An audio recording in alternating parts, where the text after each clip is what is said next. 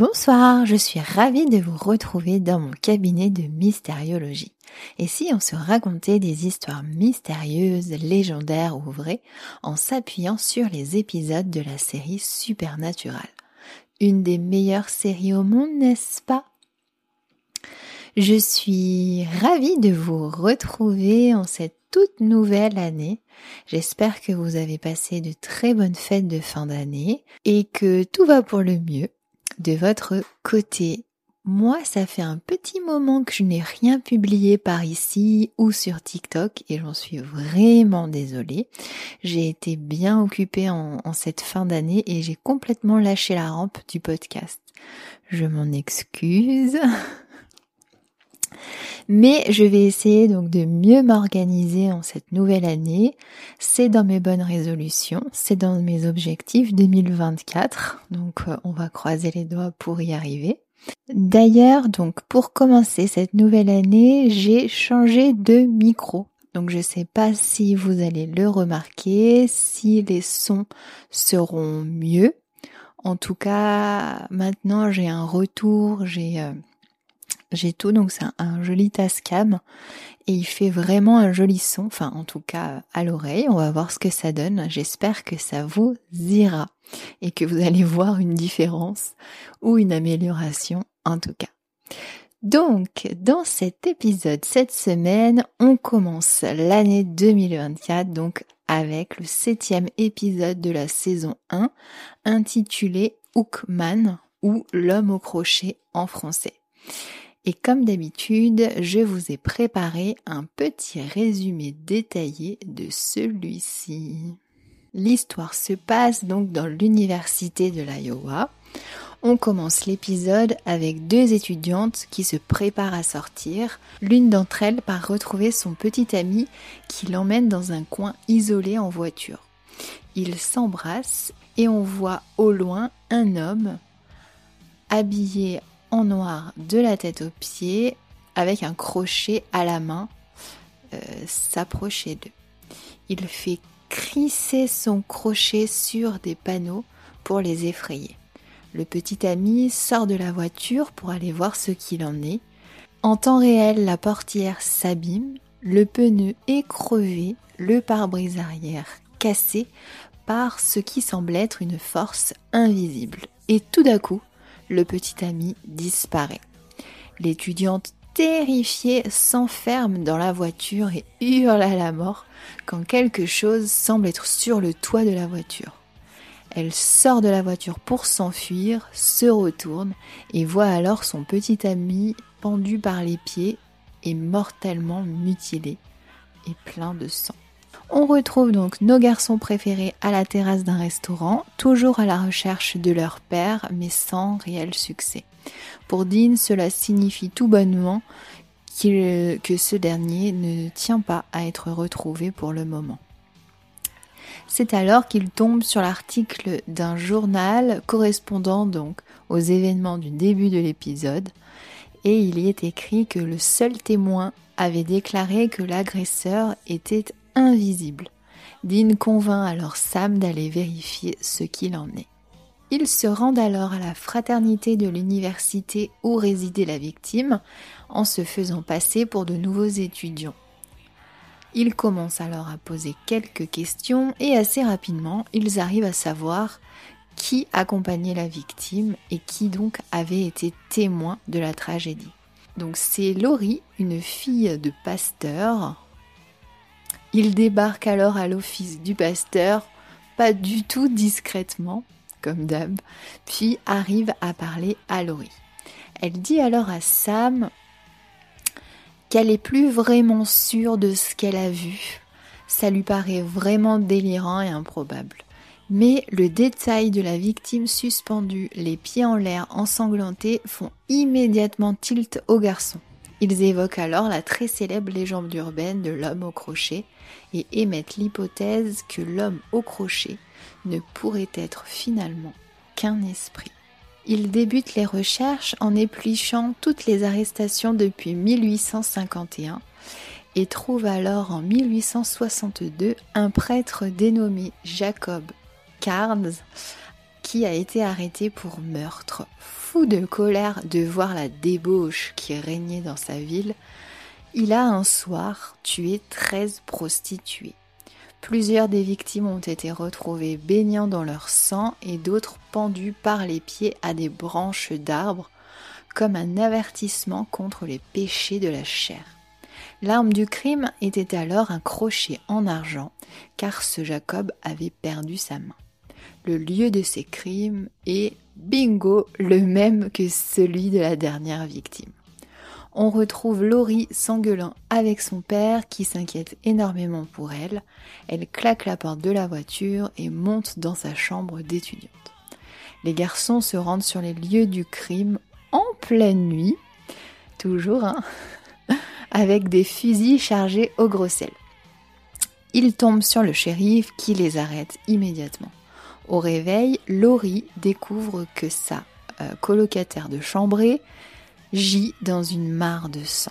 Les garçons sortent du poste du shérif quand les policiers partent en trombe en direction de l'université. Le pasteur ramène sa fille chez lui et les garçons vont inspecter la chambre de la victime. Sur le mur de la chambre, il est inscrit avec du sang. Tu dois être ravi de ne pas avoir allumé. Avec un symbole assez spécifique qui était aussi sur le crochet de Jacob. La solution est toute trouvée pour les garçons. Trouver la dépouille, la recouvrir de sel et la faire brûler. Petit problème, il a été à l'époque enterré dans une tombe anonyme.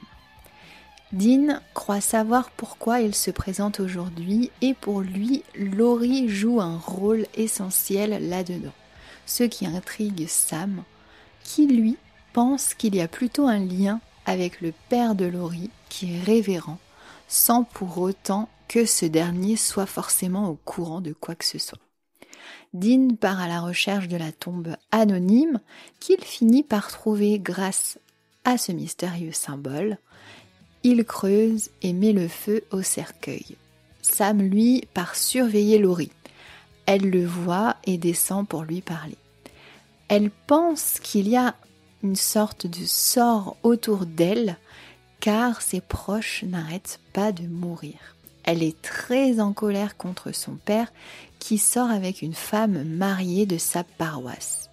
Et pourtant, celui-ci ose lui faire la morale et lui parler de religion. Il lui parle très souvent de péché et de châtiment sans pour autant lui parler de bonheur et d'amour, ce qu'elle espérerait bien évidemment. Elle est totalement perdue et embrasse Sam qui bien évidemment la repousse. Le révérend sort alors de la maison, demandant à Laurie de rentrer immédiatement avant de se faire embrocher par l'esprit. Sam s'empresse pour le secourir et tire sur l'esprit avec du gros sel. Celui-ci s'évanouit dans la nature. Le shérif est appelé et ce dernier met fortement en garde Sam qui, selon lui, se retrouve un peu trop souvent au milieu des problèmes ces derniers temps. Les garçons se retrouvent et font un petit point. Sam pense que l'esprit de l'homme au crochet est lié à Laurie, qui est totalement perdu vis-à-vis de sa moralité en ce moment. Dean a brûlé les os du prêtre Jacob, mais sans succès. Ils partent alors à la recherche du fameux crochet en argent pour le détruire. Après, de longues recherches, les garçons découvrent que les objets de Jacob ont été donnés à l'église après sa condamnation à mort. Église où officie donc le père de Laurie et où ils vivent tous les deux. Dean comprend mieux pourquoi l'homme au crochet est très souvent lié à des révérends et leurs filles depuis plus de 200 ans petit hic, euh, le crochet en argent a été fondu pour faire autre chose. Ils décident de s'introduire dans l'église et veulent mettre au feu tous les objets en argent qu'ils trouveront. Quand ils voient Laurie en train de prier et de pleurer, elle pense que tout est sa faute, que des anges de la vengeance sont en train de s'abattre autour d'elle et d'en s'en prendre à son entourage. Elle dit alors que si quelqu'un mérite une punition, c'est elle et personne d'autre, ce qui fait bien évidemment venir immédiatement l'homme au crochet. Sam et Laurie s'enfuient mais sont poursuivis, Sam est blessé au bras, Dean arrive en ayant jeté au feu donc tous les objets en argent, sauf la croix que Laurie porte autour de son cou. Quand c'est fait, l'homme au crochet se désintègre, brûle comme on dirait qu'il peut brûler et disparaît enfin. Voilà pour le résumé de l'épisode. On va donc parler aujourd'hui de cette légende urbaine américaine que je ne connaissais absolument pas avant de visionner l'épisode euh, pour la première fois il y a déjà quelques années. Et euh, on va voir un petit peu ce qu'il en est. Est-ce que vous êtes prêts pour cette histoire du soir? Êtes-vous bien installés? On y va. Donc l'homme au crochet ou le tueur au crochet ou le hookman est une légende urbaine américaine d'un tueur avec un crochet en guise de main, le plus souvent à la main droite, qui attaque un jeune couple dans une voiture garée. Dans de nombreuses versions de l'histoire, le tueur est généralement représenté comme un vieil homme sans visage, portant un imperméable et un chapeau de pluie qui cache son visage. Certains pensent que l'histoire date du milieu des années 50 et a attiré une attention particulière lorsqu'elle a été réimprimée dans la rubrique de conseils d'Ir Abi en 1960. Elle est depuis devenue un archétype moral dans la culture populaire américaine et a été référencée dans divers films d'horreur. Comme pour rappeler aux adolescents les dangers potentiels de fréquenter des endroits isolés et peu fréquentés en amoureux, ce qui n'est pas très autorisé euh, dans la culture puritaine américaine. Et c'est ce qu'on voit très clairement dans l'épisode de Supernatural. En effet, donc le 8 novembre 1960, lorsqu'une lettre de lectrice racontant l'histoire a été réimprimée dans le Dire Abby, une chronique de conseils populaire à l'époque. Voici ce qu'il en est. Cher Abby, si les adolescents vous intéressent, vous imprimerez cette histoire. Je ne sais pas si c'est vrai ou non, mais cela n'a pas vraiment d'importance, car cela a rempli son objectif pour moi. Un gars et son rendez-vous se sont arrêtés dans leur voie des amoureux préférés pour écouter la radio et faire un petit câlin. la musique a été interrompue par un présentateur qui a déclaré qu'il y avait dans la région un condamné évadé qui avait purgé une peine pour viol et vol. Il a été décrit comme ayant un crochet à la place de sa main droite. Le couple prend peur et s'en va. Lorsque le garçon a ramené sa fille à la maison, il est allé lui ouvrir la portière de la voiture. Puis il vit un crochet sur la poignée de porte. Cette dernière ajoute alors Je ne me garerai jamais pour embrasser qui que ce soit tant que je vivrai. J'espère que cela fera la même chose pour les autres adolescents. Signé Jeannette. Donc effectivement, c'est vraiment, je pense, la morale religieuse derrière tout ça. De toute façon, c'est souvent comme ça. Je ne sais pas si vous avez remarqué les légendes urbaines. Hein. c'est pour faire peur aux gens sur certains trucs bien précis. Souvent aux enfants, euh, il y a un monstre dans l'eau, il y a un truc, il y a un machin, un monstre comme le croque-mitaine, etc. Hein. c'est pour faire peur et que les gens fassent attention à, certains, à certaines choses. Et puis après, c'est répété, amplifié, déformé, puis ça arrive à nous euh, avec 50 histoires différentes. donc, le principe de base implique donc un jeune couple se blottissant dans une voiture pendant que la radio est en fond. Soudain, un bulletin d'information rapporte qu'un tueur en série muni d'un crochet vient de s'évader d'une institution voisine. Pour diverses raisons, il décide de partir rapidement. En fin de compte, une fois de retour chez la fille, le crochet du tueur se retrouve soit suspendu à la poignée de la porte, soit encastré dans la porte elle-même. Différentes variantes incluent un bruit de grattage sur la portière de la voiture.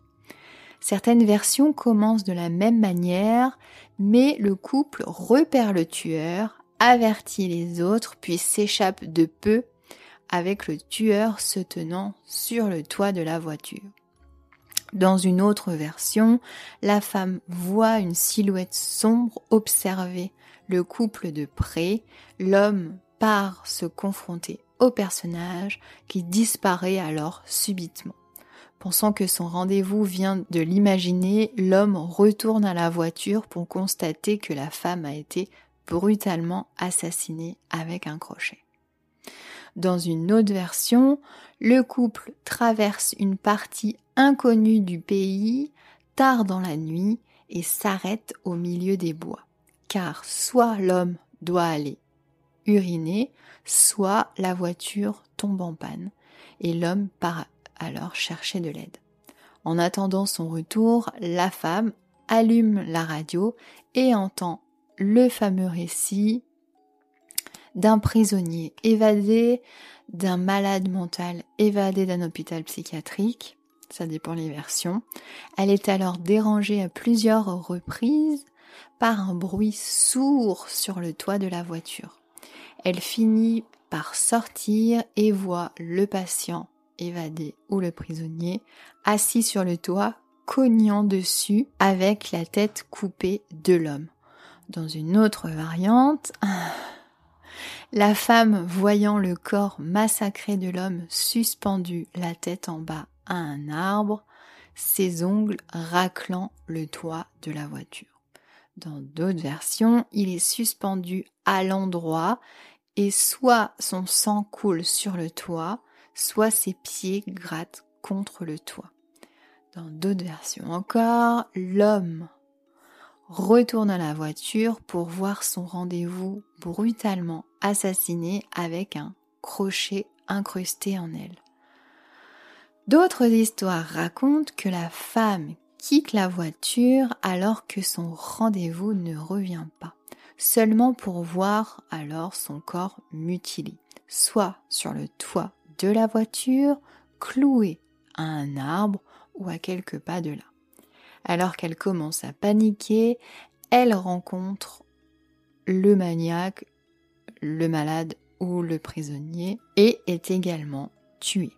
Dans une autre variante, la femme est découverte par la police. Pendant qu'elle est escortée vers un lieu sûr, elle est avertie de ne pas regarder derrière elle. Ce faisant, elle voit les conséquences macabres du meurtre de cet homme. Une légende similaire raconte qu'un jeune couple revient d'un rendez-vous lorsque leur voiture tombe en panne, soit à cause d'une panne d'essence, soit à cause d'un dysfonctionnement. L'homme décide alors de partir à pied chercher quelqu'un pour l'aider à résoudre le problème, tandis que la femme reste dans la voiture. Elle s'endort alors en attendant et se réveille pour apercevoir une personne hideuse qui la regarde par la fenêtre. Heureusement pour elle, la voiture est verrouillée, la personne ne peut donc pas entrer. Mais à la grande stupeur de la femme, la personne lève ses deux bras pour révéler, qu'il tient la tête coupée de son amoureux dans une main et les clés de la voiture dans l'autre le sort de la femme n'est jamais révélé dans cette histoire-ci. Et c'est là qu'on voit que Supernatural a repris tous les codes de cette légende urbaine et les a mis à sa sauce et ça rend un épisode vraiment très cool, je trouve. Et aussi, euh, donc l'histoire de ce Hookman avec son imperméable, avec son chapeau de pêcheur et son crochet me rappelle fortement aussi le tueur dans certains slashers bien connus, notamment euh, Souviens-toi l'été dernier par exemple. Pareil, imperméable, chapeau, et je me souviens pas ce qu'il a. Je crois que c'est un couteau un crochet. En tout cas, il a un truc aussi dans la main, le mec. Et pareil, on ne voit jamais son visage. Alors, dans le 1, j'ai pas regardé les autres. Ça m'a suffi. Alors, mais euh, si ça se regarde, il y a pire.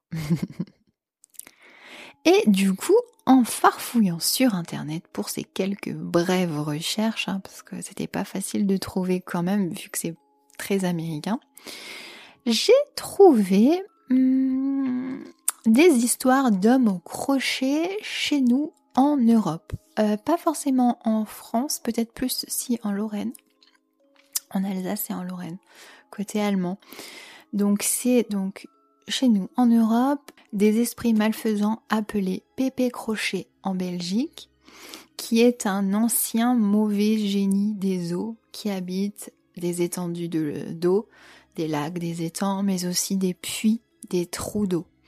On retrouve ce personnage aussi en Allemagne, qu'on appelle le Hackenmann, au Luxembourg le Kropman, en Alsace Hockmann, mais Hock pas comme le Hookman le crochet, mais H-O-C-K-E-M-A-N. Et en Lorraine, Henri Crochet. Ce personnage a l'air d'être très particulièrement rattaché au fleuve le Rhin qu'on voit qu'il est tout autour. Donc, petite, euh, petit résumé que j'ai trouvé sur Pépé Crochet, c'était pas facile de trouver quelque chose. Hein. Euh, donc pour convaincre les enfants de ne pas s'approcher de l'eau et de ne pas se baigner seuls, les Belges créèrent une légende terrifiante, l'histoire de Pépé Crochet. Un monstre, un hybride de lac, d'étang, qui attrape les enfants dans l'eau avec l'aide de ses mains en forme de crochet. Non seulement il vous noiera, mais vous éventrera également avant de vous donner le coup fatal. Puis vous mangera en un seul morceau sans laisser aucune trace derrière lui. Une légende urbaine pour faire peur aux enfants face aux dangers que peuvent représenter les étendues d'eau et l'importance fondamentale d'apprendre à nager. Et pareil, malgré que ça, cela soit en, Europe, je n'avais jamais entendu parler de ça. Donc, euh, dites-moi si c'était votre cas. Ça m'intéresse fortement. Je vais passer à côté. Et du coup, bah, on arrive à la fin de l'épisode. J'espère qu'il vous aura plu.